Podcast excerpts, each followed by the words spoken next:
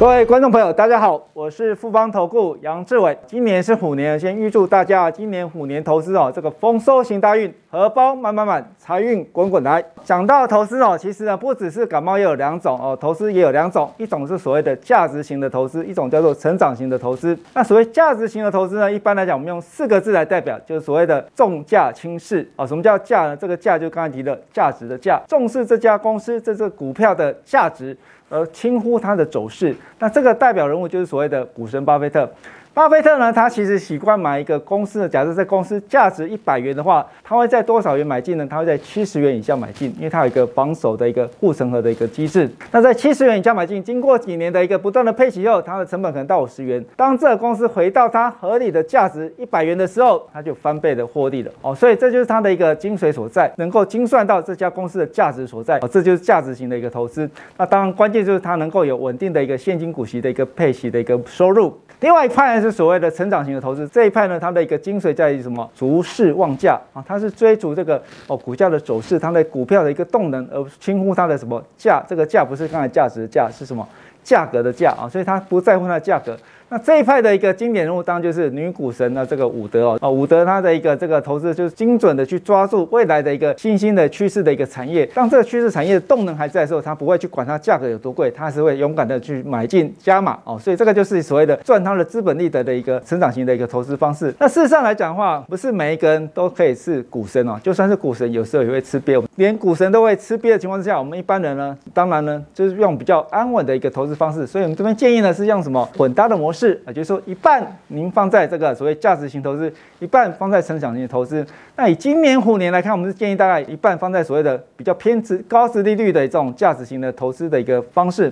另外一半呢放在比较成长型，尤其像这个台湾比较具有高成长、比较具有优势的这种半导体产业。另外一块呢是在大家谈论最夯的一个话题，就是电动车部分。这两个成长型的部分来讲，是一个最好的一个投资的一个搭配。所以一半的价值型，一半的成长型的模式，再加上一半呢成长型的是半导体，一半是电动车的一个方式。那事实上呢，要怎么样去做一个选股的动作？我们这边来做一个比较具体的一个发想哦。第一个来讲就是说，尽量您再去挑价值型的股票，去挑什么？第一个，它产业的龙头的企业，因为产业龙头第一第一位呢，它的一个市值是比较高的，它的一个营运的规模比较大，也就是它的一个企业的营运的风险也相对比较低。在挑上市位公司，尽量挑的它的股本能够大于十亿元以上，那股票的一个市值相对比较高的情况之下，加上去挑这个产业的龙头或者是第二名的这个公司来讲，它就具有比较安稳的一个特质。第二个来看的话，就是尽量挑什么企业能够持续稳定的获利，不要去挑一个公司今年大赚钱，明年又大赔，那这种不稳定的公司来讲，就不是我们合理的这个价值型的标的，所以尽量挑呢。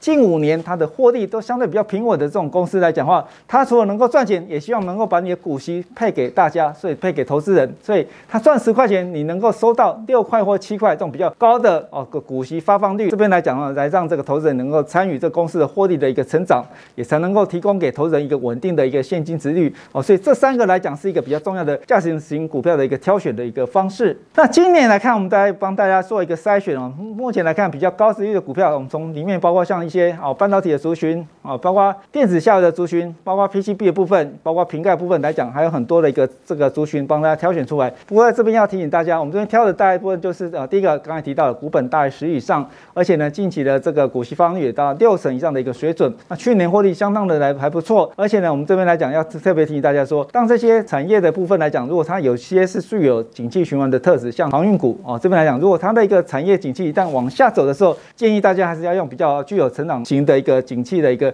呃这个产业来去做一个替代的动作。好，讲完了所谓价型型的这个股票，我们接下来跟大家介绍所谓成长型的股票。那首先我们介绍半导体产业哦，第一代的半导体它是从一九四零年代开始的哦，它的主要材料是像细跟鍺的部分，它的一个制成相对比较成熟，而且比较便宜，应用面也比较广，所以是比较大众的一个半导体的原料。那整个来看的话，应用在比较像偏资讯或者是微电子这些产业上面。到了一九八零年代，所谓的第二代半导体主要的材料就是砷化镓跟这个磷化銦的部分，它是能够快速的处理高频的讯号，而且可以把讯号呢转换成镭射的光源，主要应用在像包括通讯以及照明等这些产业上面。到了第三代半导体，也就是一九九零年代啊，主要的材料包括像氮化镓，还有这个碳化矽的部分，因为它可以承受比较高的电压，还有电源的转换功率比较高的情况之下，所以呢，应用在像高包括五 G。电动车、快速充电等等这些产业上面。刚才介绍这些啊，其实目前来看，所有的目光焦点都放在所谓的第三代半导体上面。那第三代半导体来讲的话，它有几个特点哦，它具有五高的特质。这五高呢，不是所谓我们班这个老年人所注意的这个高血压或高血糖，而是注意第一个它是高功率，第二个它是高崩溃电压，第三个是高电流密度，第四个是高频，还有最后一个是什么？耐高温。所以与具有这五高的特质的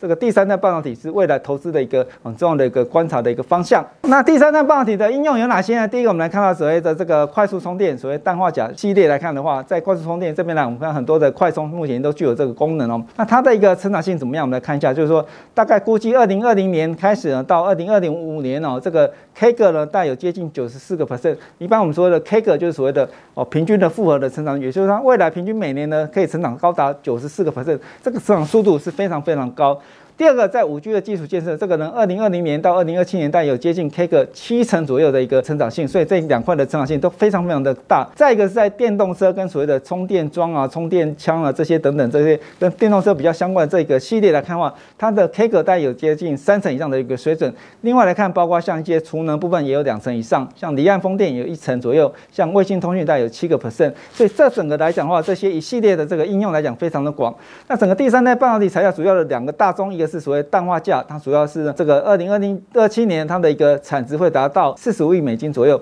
啊，它的一个二零二零年到二零二七年的 CAGR 也有达到三十八个百分这么高哦。另外一块所谓的碳化系的一个功率元件来讲的话，它的二零二五年的一个市值预估可以达到二十六亿美元哦，这么高的一个这个市场哦。那整个来看的话，二零一九年到二零二五年它一个 CAGR 也达到了三成的水准，所以这两个这个。半导体的这个第三代的材料来讲，它的应用来讲是非常的一个宽广，成长也是非常可以期待的。所以总结来看，我们刚才说氮化系跟氮化镓这两个产品呢，它的各领风骚的情况之下呢，从这个第一代的系开始呢，它国内厂商像我们一般我所熟知的晶圆代工厂商，像这个台积电、联电、世界先进、力积电等等。第三代的碳化系跟氮化镓来讲的话，碳化系它主要应用在比较大电流跟高压的需求，所以它主要应用在像电动车跟风力的发电。那国内主要厂商像环球晶、汉磊、嘉晶。太极还有这个顺德的部分。另外来讲，在氮化镓部分主要是强调它的高频，所以它应用主要在高五 G 或者是快速充电、卫星通讯等等。那国内主要厂商也是刚才提到，包括晶圆代工的台积电、世界先进以外，像这个 PA 族群的这个稳懋、宏捷科也是属于这一块的一个范畴里面。好，第二个要跟大家介绍这个成长型的产业，主要就是在电动车部分。举一个例子哦，为什么电动车现在大家这么瞩目？因为呢，其实现在的各国法定有开始禁售所谓的燃油车，也就是说未来呢，加油的这个车子是不准卖的，只能用比较新能源的车子。大宗来讲就是电动车为主。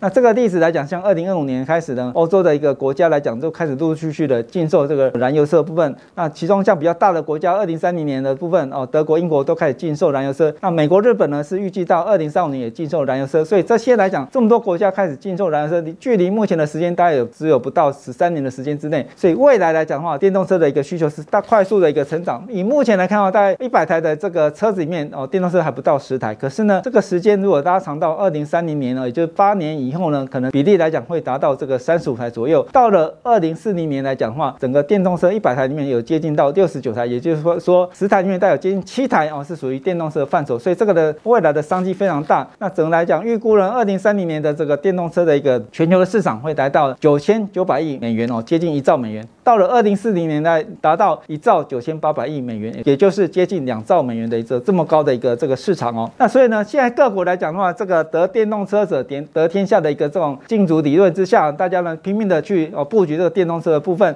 除了大家熟知的 Tesla 以外，像传统的车厂，像 BMW，它预计呢二零五二五年呢要推出九款这个电动车的部分。那另外来讲，像 Toyota 部分，预计呢二零三零年之前要推出三十款的这个电动车。那甚至呢，像福斯呢是预计到二零三零年要推出多少？七十款的这个电动车，所以这边来讲的话，电动车的这个竞逐是非常非常的一个激烈哦。但以台湾的这个厂商来看的话，我们这些台厂的供应链呢，其实也非常完整，包括这个电动车的七至四大系统，包括像这个电控系统、像电机系统、像这个充电系统里面，像比如说哦，电机系统里面来讲的话，哦，减速的齿轮，包括像里面的这个马达与驱动器的部分；电池系统里面呢，包括像电池模组啊，像这个电池的一个结构件，还有它的一个正极以及负极材料，像包括充电里面像。充电桩啊，或者是充电枪啊，或者是它的一个哦充电系统等等。那当然除了这些以外来讲的话，这个刹车系统，像这些啊 CS 的封测，或像这些倒车雷达啊、自动停车等等，其实台湾的这个厂商其实布局非常非常宽广。所以整个来看，我们在说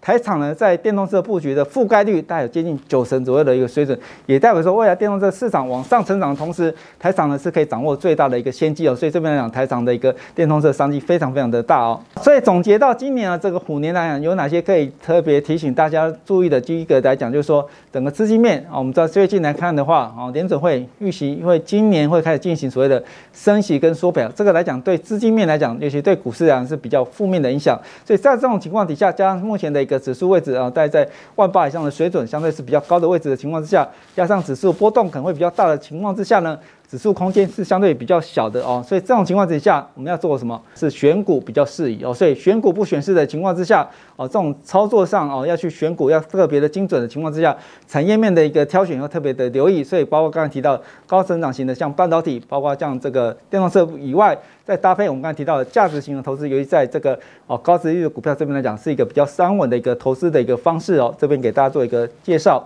好，那今天来讲呢，我们就跟大家复习了一个，就是说今年投资特别注意一下哦，今年要去搭配价值型跟成长型各一半。那其中呢，成长型可以关注半导体以及这个电动车的部分。那最后也提醒大家，这个富邦秋趋势哦，哦带领大家轻松的一个看这个掌握这个投资的趋势。另外来讲的话，也是轻松的可以攀越一座又一座的一个投资的大山。啊，欢迎大家这个留言点阅，啊，别忘了这个开启小铃铛，谢谢大家。